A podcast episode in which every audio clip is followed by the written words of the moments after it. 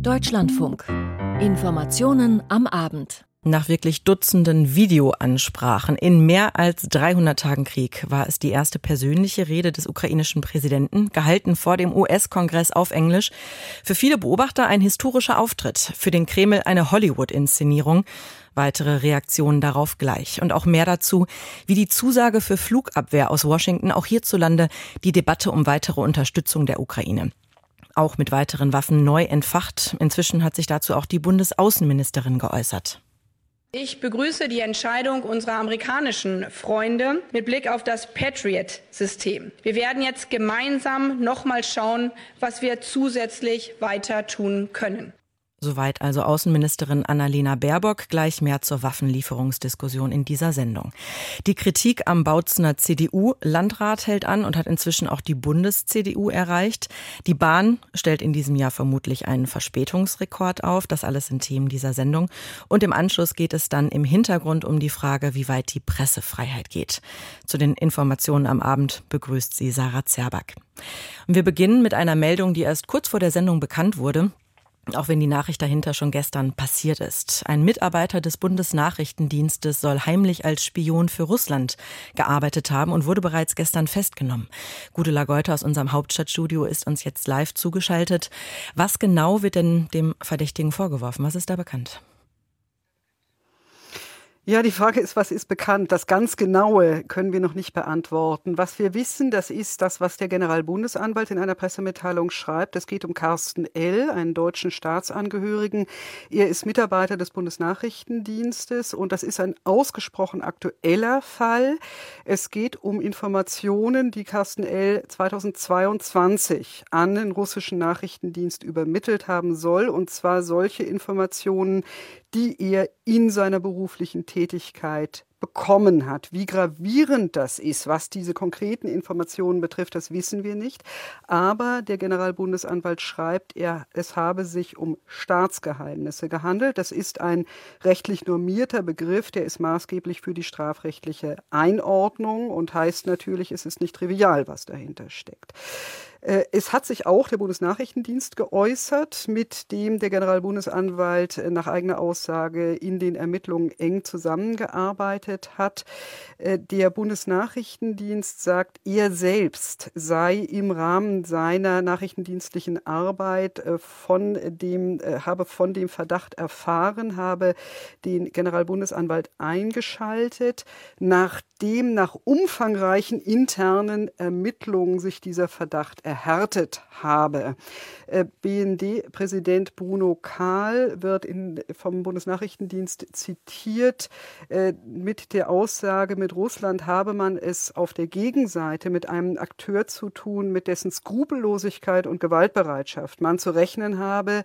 Deshalb könne der Bundesnachrichtendienst derzeit auch keine weiteren Einzelheiten zu dem Fall offenlegen. Jedes Detail könne Russland nutzen, Zitat, in seiner Absicht, Deutschland zu schaden, soweit der BND-Chef. Was ähm, man, äh, was der Spiegel noch hinzufügt, ist, dass Bundeskanzler Olaf Scholz bereits vor mehreren Wochen über diesen Verdacht informiert worden sei. Das heißt, so lange gibt es auch schon konkretere Anhaltspunkte. Nun schildern Sie gerade, der Generalbundesanwalt ist eingeschaltet. Was sonst haben die Behörden denn bisher unternommen? Also aus dieser Mitteilung des Generalbundesanwalts geht hervor, Carsten L. wurde gestern festgenommen von Beamten des Bundeskriminalamts, das mit den Ermittlungen beauftragt ist. Durchsucht wurden seine Wohnung, sein Arbeitsplatz und äh, einer weiteren Person. Es ist nicht klar, welche Räumlichkeiten, einer weiteren Person. Das heißt, wir müssen sehen, ob sich äh, das noch ausweitet. Carsten L. wurde dem Ermittlungsrichter beim Bundesgerichtshof vorgeführt und der hat heute Untersuchungshaft angeordnet. Noch kurz zum Schluss. Gibt es bereits erste Reaktionen darauf? Naja, ich habe ja BND-Chef äh, Karl wiedergegeben. Er hat die Gefahren betont. Das kann zum Beispiel heißen, dass es Gefahren für äh, Kontaktpersonen dieses äh, Verdächtigen gibt. Vor dem Hintergrund könnten Reaktionen nicht allzu inhaltsgetragen sein. Was es gibt, das sind Darstellungen von Kollegen, die erinnern an die Vorgeschichte. Zwei ganz knappe Daten. Der letzte Fall beim BND stammt von 2014. Damals ging es um Spionage für die USA, wahrscheinlich in einer anderen, in einer geringeren Tragweite. Äh, und der zweite Punkt, nach dem Angriff auf die Ukraine hatte die Bundesregierung 40 russische Geheimdienstmitarbeiter aufgefordert, Deutschland zu verlassen. In Europa waren es Hunderte. Äh, und äh, Sicherheitskreise gehen davon aus, dass weiterhin eine dreistellige Zahl in Deutschland tätig ist. Beim Bundesnachrichtendienst wurde ein mutmaßlicher russischer Spion enttarnt. Das war eine Einschätzung von Gudula Golter. Besten Dank. Manche Fragen kann man einfach nicht am Telefon klären. Und in die Kategorie gehört es sicher auch, wenn der ukrainische Präsident in diesem Krieg die entscheidende Wende hinbekommen möchte. Dann braucht er die USA und zwar zuallererst, noch vor den Partnern in der EU. Auch dieses Signal geht von Zelenskis Besuch in Washington aus. Seiner ersten Auslandsreise überhaupt seit Kriegsbeginn. Inzwischen ist er auf dem Weg zurück. Im Gepäck die Zusage des US-Präsidenten über die Lieferung des Patriot Luftabwehrsystems. Ob das aber wirklich ein sogenannter Game Changer in diesem Krieg sein kann und ob es Zelensky gelungen ist, die Weltbühne zu überzeugen, ihn nach wie vor in diesem Krieg zu unterstützen. Dazu jetzt Reaktionen aus Washington von Ralf Borchert. Merry Christmas and happy victorious New Year. Slava Ukraine! Kaum war der Applaus zu Volodymyr Zelenskys Rede im US-Kongress verklungen, folgten in den US-Medien Analysen, Kommentare und große Worte. CNN-Moderator Jake Tapper zog einen Vergleich mit der Washington-Reise des britischen Kriegspremiers Winston Churchill 1941 und nannte den gesamten Zelensky-Besuch historisch. Der frühere General Spider Marks, der heute an der Georgetown University unterrichtet, betonte, Zelensky sei bewusst kurz vor Weihnachten gekommen, um sich die Unterstützung der Republikaner zu sichern, die ab Anfang Januar die Mehrheit im US-Abgeordnetenhaus haben und künftigen Milliardenhilfen für die Ukraine zustimmen müssen. He knows if he loses the United States support Zelensky weiß, wenn er die Unterstützung der USA verliert, gerät sein gesamter Abwehrkampf gegen Russland in Gefahr. Das war insgesamt ein unglaublich wichtiger, emotionaler und inspirierender Besuch, so Marx.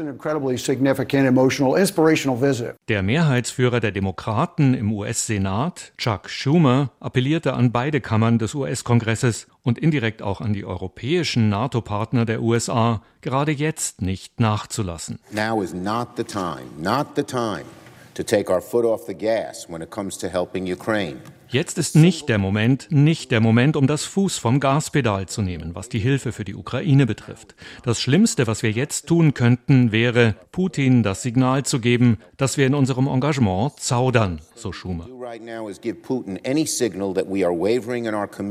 Zur Zusage von US-Präsident Joe Biden, der Ukraine eine Batterie des Patriot Luftabwehrsystems zu liefern, gibt es auch kritische Stimmen. Mit einer Batterie könne bestenfalls eine Stadt oder Region in der Ukraine vor russischen Drohnen und Raketen geschützt werden, so Mark Kansian vom Zentrum für strategische und internationale Studien auf CNN. Patriots are significant politically and useful militarily, but they're not a game changer. Die Patriots sind ein wichtiges politisches Signal und militärisch durchaus nützlich, aber sie sind nicht kriegsentscheidend, so Kansian.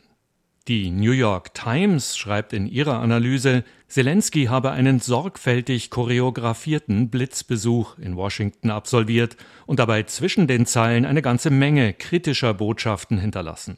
In Wahrheit fordere Zelensky deutlich mehr Unterstützung der USA, auch Abrams-Panzer und F-16 Kampfflugzeuge. Und Zelensky habe die Frage gestellt, was mit der Unterstützung passiere, wenn sich der Krieg nicht nur über diesen harten Winter, sondern über weitere Jahre hinziehe. Ralf Borchardt mit Reaktionen aus Washington auf den Besuch des ukrainischen Präsidenten. Die EU beeilt sich ja nun, Zelensky ebenfalls einzuladen für Anfang Februar. Dann soll es auch einen EU Ukraine-Gipfel geben. Die Reaktionen aus Moskau haben etwas gedauert, kommen jetzt dafür aber umso heftiger. Die Rede Zelenskys eine Hollywood-Inszenierung.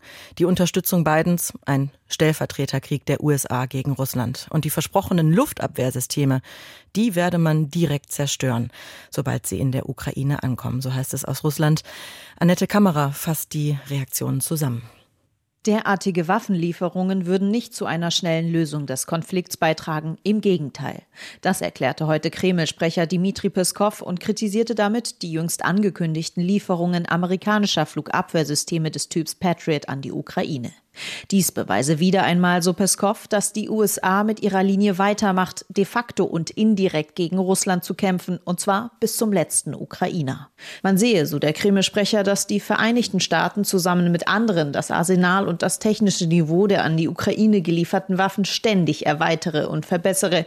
Doch auch diese Waffenlieferungen könnten nicht verhindern, dass Russland seine Ziele der Sonderoperation erreichen werde, warnte Peskov und kündigte damit an, dass Russland auch die nun neu versprochenen Patriot-Waffensysteme als legitimes Angriffsziel in der Ukraine begreife. Annette Kamera war das mit Informationen und Reaktionen aus Moskau. Und während die Patriot-Zusage, wie gerade gehört, in Moskau Drohgebärden auslöst, lässt sie in Berlin einmal mehr den Druck auf die Bundesregierung wachsen, selbst auch weitere Waffen an die Ukraine zu liefern. Schließlich verfügt auch die Bundeswehr über hochmoderne Flugabwehrsysteme und seit der Zusage aus Washington, da fällt auch das Argument weg, man würde keinen Alleingang wollen. Und so fordert allen voran die Unionsfraktion im Bundestag, nun mehr Engagement an dieser Stelle. Aber wie soeben schon gehört, hat sich auch die Bundesaußenministerin schon zu dieser Debatte geäußert. Frank Kapellan fasst nun den aktuellen Stand zusammen. Annalena Baerbock weiß, dass nun auch Deutschland am Zuge sein könnte. Die Außenministerin war immer wieder mit Forderungen nach Waffenlieferungen vorgeprescht, die über das hinausgingen, was der Kanzler zu geben bereit war. Und so erklärt die Grüne am späten Nachmittag. Ich begrüße die Entscheidung unserer amerikanischen Freunde mit Blick auf das Patriot-System. Wir werden jetzt gemeinsam nochmal schauen, was wir zusätzlich weiter tun können. Der Druck auf Berlin wächst, die Luftabwehrraketen vom Typ Patriot nicht nur den Polen und Slowaken zu überlassen, sondern auch die Ukraine direkt zu unterstützen. Nach einer Telefonkonferenz mit ihren G7-Kollegen kündigt Baerbock eine verstärkte Unterstützung bei der Luftverteidigung der Ukraine an. Denn jede Rakete, die die Ukraine vom Himmel holt, bedeutet ein Stück weniger Leid für die Menschen in der Ukraine.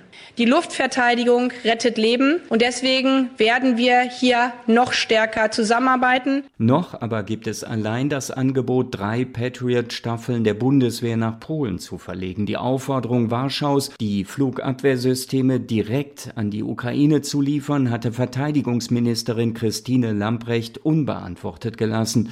Ändert sich das nun, da US-Präsident Biden seinem ukrainischen Kollegen Zelensky Patriots in Aussicht stellt? Ich kann über keinerlei Pläne berichten. Regierungssprecher Steffen Hebestreit hält sich bedeckt und verweist dann darauf, dass die Bundeswehr weitere Lieferungen des Systems Iris-T an die Ukraine angekündigt hat. Das allerdings hat eine deutlich geringere Reichweite als die Patriots. Wäre es da nicht doch sinnvoller, diese Flugabwehrraketen lieber Kiew direkt statt Warschau anzubieten? Ich greife natürlich keine Entscheidungen vor, die noch nicht öffentlich gewesen sind. Meint Christine Lamprecht und deutet damit zumindest an, dass über die Sache diskutiert wird. Noch aber, so die Sozialdemokratin gestern im Deutschlandfunk, bleibe es dabei, deutsche Patriots sollen nach Polen geliefert werden und bleiben in der Slowakei. Uns ist wichtig, dass wir gerade auch unsere Bündnispartner, unsere Alliierten unterstützen. Das machen wir mit Patriot-Systemen beispielsweise auch in der Slowakei. Und jetzt unterstützen wir unser NATO-Partner Polen. Drei Patriot-Staffeln sollen nach Polen verlegt werden. Die Bundeswehr verfügt insgesamt über ein Dutzend.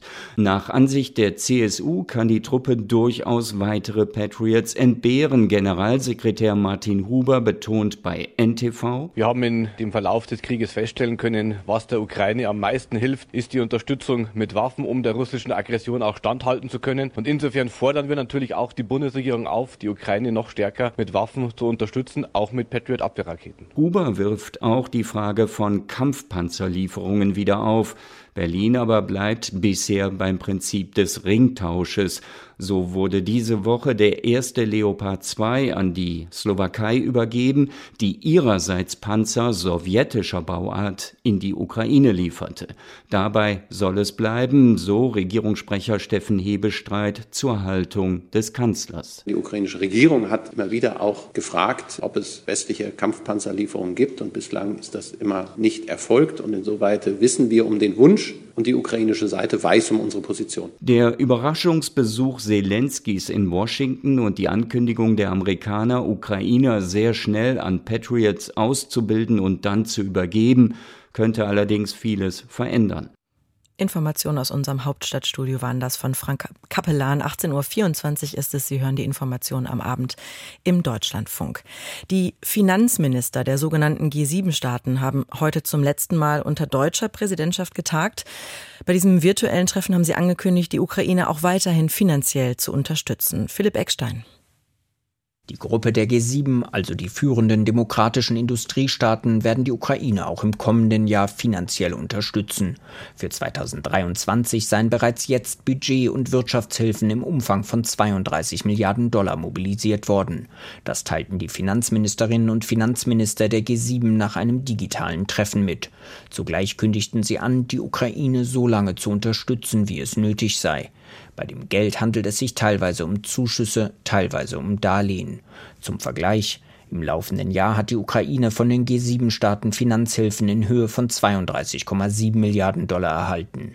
Die jetzt angekündigten 32 Milliarden Dollar für das kommende Jahr bezeichnete Bundesfinanzminister Christian Lindner als starkes Signal. Zugleich mahnte der FDP-Politiker, es gebe eine gewisse Wahrscheinlichkeit, dass man damit nicht auskommen werde. Die G7 haben bereits andere Staaten aufgerufen, die Ukraine ebenfalls noch stärker zu unterstützen. Die Finanzministerinnen und Finanzminister haben sich heute zum letzten Mal im Rahmen der deutschen G7-Präsidentschaft beraten. Im kommenden Jahr übernimmt Japan diese Rolle. Finanzminister Lindner sagte, die japanische Präsidentschaft habe bereits angekündigt, dass auch im kommenden Jahr die Finanzierung der Ukraine eine Priorität der G7 bleiben wird. Informationen von Philipp Eckstein waren das.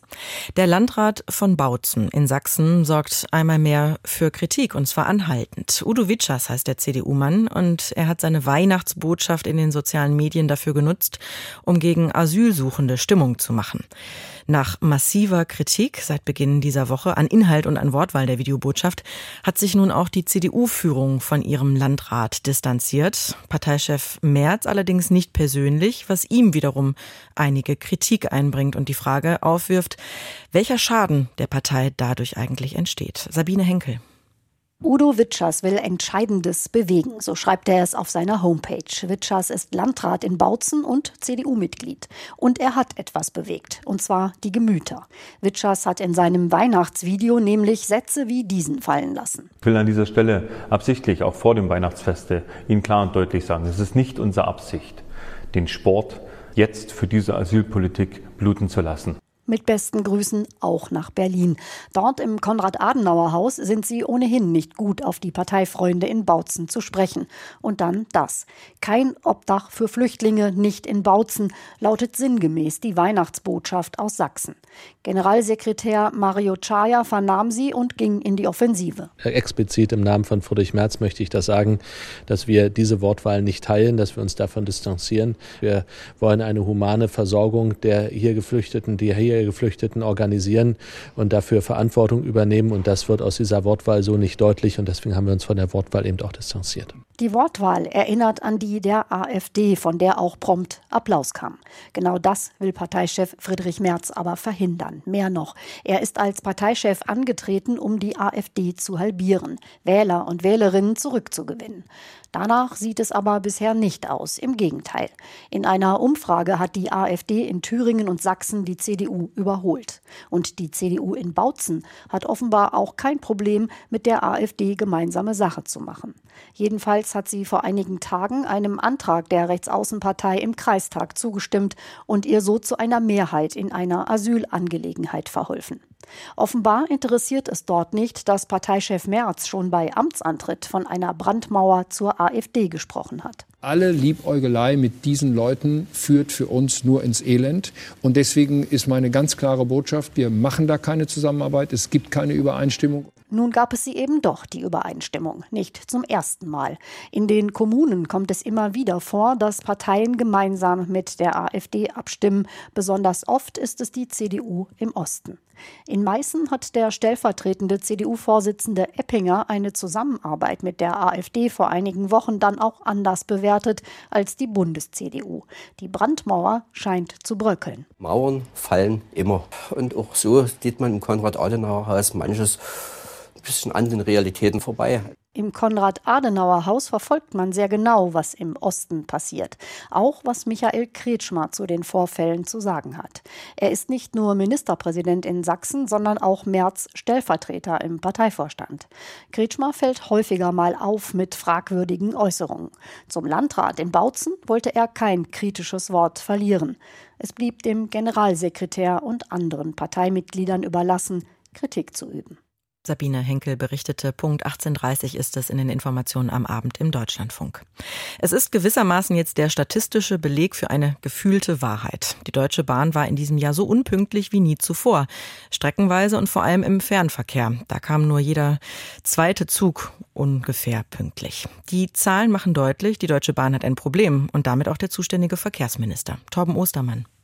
Um dem erhöhten Aufkommen zu begegnen, will die Bahn 80 zusätzliche Züge einsetzen, die Platz für bis zu 40.000 Reisende bieten sollen. Michael Peterson, Vorstand Personenverkehr bei der Deutschen Bahn, ergänzt, wir haben zudem 800 weitere Mitarbeiter äh, eingestellt, die helfen, die Reisenden zu lenken und Service für den Kunden bereitzustellen. Und ganz, ganz wichtig, wir haben auch die Bauarbeiten jetzt für die Weihnachtsfeiertage auf ein Minimum reduziert. Und damit möchten wir eigentlich unsere Fahrgäste verlässlich und sicher zu ihren Familien und Freunden zum Weihnachtsfest bringen. 2022 waren die Züge so unpünktlich wie nie zuvor. Das geht aus einer kleinen Anfrage hervor, die die CDU ans Verkehrsministerium Ministerium gerichtet hat. Zwischen Mai und September erreichte demnach nur jeder zweite Zug sein Ziel zur angekündigten Zeit. Verkehrsminister Wissing hat erst kürzlich einen Aktionsplan für die Schiene vorgestellt. Mit einer Mischung aus kurzfristigen und langfristigen Maßnahmen soll das Problem angegangen werden. Neben der Reparatur von Weichen ist auch die umfassende Sanierung sogenannter Hochleistungskorridore geplant. Dabei handelt es sich um Strecken, die besonders stark genutzt werden, zum Beispiel die Verbindung Hamburg-Berlin. Torben Ostermann. Der Europäische Gerichtshof hat heute ein Urteil gefällt, das für viele Expertinnen und Experten durchaus überraschend kommt. Wer wegen verschmutzter Luft krank geworden ist, kann vom Staat keinen Schadenersatz verlangen. Mehr zu den Einzelheiten von Ann-Kathrin Jeske. EU-Mitgliedstaaten machen sich ihren Bürgern gegenüber nicht schadensersatzpflichtig, wenn sie Luftverschmutzung zulassen. Das entschied heute der Europäische Gerichtshof. Geklagt hatten Anwohner aus Paris. Dort waren die europäischen Grenzwerte für saubere Luft mehrere Jahre lang überschritten worden. Sie behaupteten, durch die Luftverschmutzung krank geworden zu sein und verlangten deshalb Schadensersatz vom Staat. Das europäische Recht gibt so einen individuellen Anspruch auf Schadensersatz aber nicht her, so die Richterinnen und Richter. Die Mitgliedstaaten seien nach europäischem Recht zwar verpflichtet, für saubere Luft zu sorgen, Anwohnerinnen und Anwohner, die von Luftverschmutzung betroffen sind, können deshalb einklagen, dass der Staat Maßnahmen ergreift, die saubere Luft sicherstellen. Vor allem die deutsche Umwelthilfe hatte so mit Klagen in den vergangenen Jahren Dieselfahrverbote und Tempo-30-Zonen erreicht. Das geht auch weiterhin, so der EuGH. Schadensersatzpflichtig gegenüber seinen Bürgerinnen und Bürgern macht sich der Staat nach EU-Recht bei Verstößen aber nicht. Ann-Kathrin Jeske berichtete. Quasi in letzter Minute vor Ablauf der Frist hat es dann doch noch geklappt mit der Regierungsbildung in Israel. Das hat der designierte Ministerpräsident Netanyahu kurz nach Mitternacht getwittert. Nach schwierigen und langwierigen Koalitionsverhandlungen ist der Weg damit nun frei dafür, eine Regierung zu bilden zwischen religiösen Fundamentalisten und rechten Nationalisten. Für Netanyahu selbst dürften die Probleme damit allerdings erst richtig beginnen. Und klar ist auch, eine Zwei-Staaten-Lösung ist damit in weite Ferne gerückt. Julio Segador. Benjamin Netanyahu gilt als gewiefter und als ein mit allen Wassern gewaschener Politiker. Seinem Ruf ist er auch dieses Mal treu geblieben. Bis Mitternacht hatte der 73-Jährige Zeit, dem Staatspräsidenten zu signalisieren, ja, ich bin imstande, eine Regierung zu bilden. Er kostete dies fast vollständig aus. Nur wenige Minuten vor Ablauf der Frist rief er Präsident Isaac Herzog an. Ich wollte Ihnen mitteilen, dass ich dank der gewaltigen Unterstützung des Volkes, die uns bei den vergangenen Wahlen erteilt wurde, imstande bin, eine Regierung zu bilden, eine, die sich um alle Bürger Israels kümmern wird. Natürlich habe ich vor, die Regierung so schnell wie möglich zu bilden. Voraussichtlich am kommenden Montag wird der Präsident der Knesset dies auch im israelischen Parlament verkünden. Netanyahu hat dann noch einmal sieben Tage Zeit, bis er endgültig ins Amt kommt. Erwartet wird daher, dass Benjamin Netanyahu spätestens am 2. Januar erneut als israelischer Ministerpräsident vereidigt wird. Es wäre seine sechste Amtszeit als Regierungschef, Rekord in Israel. Netanyahu wird nach seiner Vereidigung einer Regierung vorstehen, die es so noch nicht gab. Erstmals in der Geschichte Israels werden rechtsextreme Parteien Teil einer Regierung sein, mit Politikern, die offen rassistisch, homophob und illiberal sind. Dazu kommt als weiteres Kräftefeld in der Regierung ein starker Block religiöser Parteien, die sich offen für einen stärker religiösen und weniger säkularen Staat aussprechen. Netanyahus Likud, in der Vergangenheit als rechtskonservative Partei eingestuft, wirkt inmitten dieser Koalitionspartner als liberales Korrektiv. Staatspräsident Isaac Herzog hatte schon in den vergangenen Wochen immer wieder an die Einheit und den Zusammenhalt im Land appelliert, aus Sorge vor dem, was kommen könnte. Auch am Morgen nach dem Telefonat mit Netanyahu tat er dies in einer Rede auf einer Konferenz vom Israel Democracy Institute in Tel Aviv. Ich erwarte von der künftigen Regierung, dass sie für alle Bürger des Landes aus allen Bevölkerungsgruppen arbeiten wird und dass sie die Spannungen innerhalb der israelischen Gesellschaft mit gegenseitigem Respekt lösen wird. Dem Telefonat mit Staatspräsident Herzog vorausgegangen sind wochenlange Koalitionsverhandlungen, in denen Netanyahus Koalitionspartner immer wieder neue Forderungen erhoben haben. Koalitionsverhandlungen, die auch in den nächsten Tagen noch fortgesetzt werden. Denn noch immer sind die inhaltlichen Rahmenbedingungen der künftigen Koalition nicht ganz klar. Scharfe Kritik kommt derweil von der Opposition, aber auch aus der Mitte der Gesellschaft. Der Tenor, sollten die geplanten Gesetzesvorhaben, etwa die umstrittene Justizreform, wirklich umgesetzt werden, dann stehen in Israel der Rechtsstaat und auch die Demokratie zur Disposition. Einmal mehr entwickelt sich die Corona-Lage in China so, dass bis in die Spitze der Weltgesundheitsorganisation große Besorgnis herrscht. Nach dem überraschenden Ende der Null-Covid-Politik Anfang Dezember breitet sich nun die hoch ansteckende Omikron-Variante weiter rasant aus. Aber da nicht mehr getestet wird, gibt es kein genaues Bild der Lage. Eine Blackbox, die der Generaldirektor der WHO nun kritisiert hat in seiner letzten Pressekonferenz des Jahres. Aber eine gute Nachricht hatte er auch. Katrin Hondel. Die gute Nachricht brachte WHO-Generaldirektor Tedros zuerst. As 2022 draws to a close, we still have many reasons zum Jahresende gäbe es viele Gründe zur Hoffnung. Covid-19 sei 2022 erheblich zurückgegangen, ebenso der weltweite Affenpockenausbruch und die Ebola-Fälle in Uganda. Er sei zuversichtlich, so Tetros, dass der internationale Gesundheitsnotstand wegen Corona im neuen Jahr aufgehoben werden könne. Aber noch gäbe es zu viele Ungewissheiten, um sagen zu können, die Pandemie ist vorbei. Denn noch immer herrscht Unklarheit darüber, wie diese Pandemie vor drei Jahren überhaupt ausgebrochen ist. WHO-Chef Tetros appellierte einmal mehr an China, die benötigten Daten und Studien über die Anfänge von Corona zu teilen. We continue to call on China to share the data and conduct the studies we have requested Große Sorgen macht der WHO die aktuelle Entwicklung in China. Die Explosion der Infektionen seit dem abrupten Ende der strikten Corona-Maßnahmen mit immer mehr Berichten über schwere Krankheitsverläufe. Die WHO benötige genauere Angaben über die Belastung des chinesischen Gesundheitssystems. China müsse lernen, die Datenerhebung zu verbessern über Krankenhauseinweisungen, Sauerstoffversorgung, Intensivstationen und Todesfälle, sagte Nothilfekoordinator Mike Ryan. Er kritisierte insbesondere, dass China zu Corona-Toten nur Menschen zählt, die an einer Lungenentzündung oder ähnlichem gestorben sind. Diese Definition sei zu eng, so Ryan. Corona-Infizierte könnten an vielen anderen Symptomen sterben.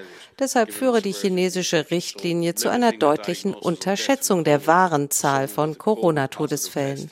And respiratory failure will very much underestimate the true death toll associated with COVID. In China sei es nun wichtig, die Impfquote zu erhöhen, so die WHO-Experten.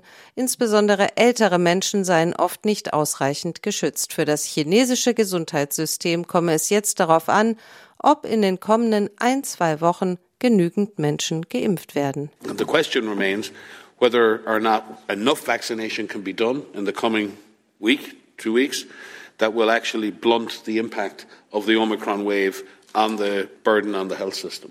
Ein Bericht von Katrin Hondel. Und damit enden die Informationen am Abend. Ich bin Sarah Zerberg, bedanke mich fürs Hören und verabschiede mich schon mal. Im Deutschlandfunk geht es aber natürlich informativ weiter. Jetzt hier gleich im Anschluss mit dem Hintergrund und danach mit den Kommentaren zu wichtigen Themen des Tages.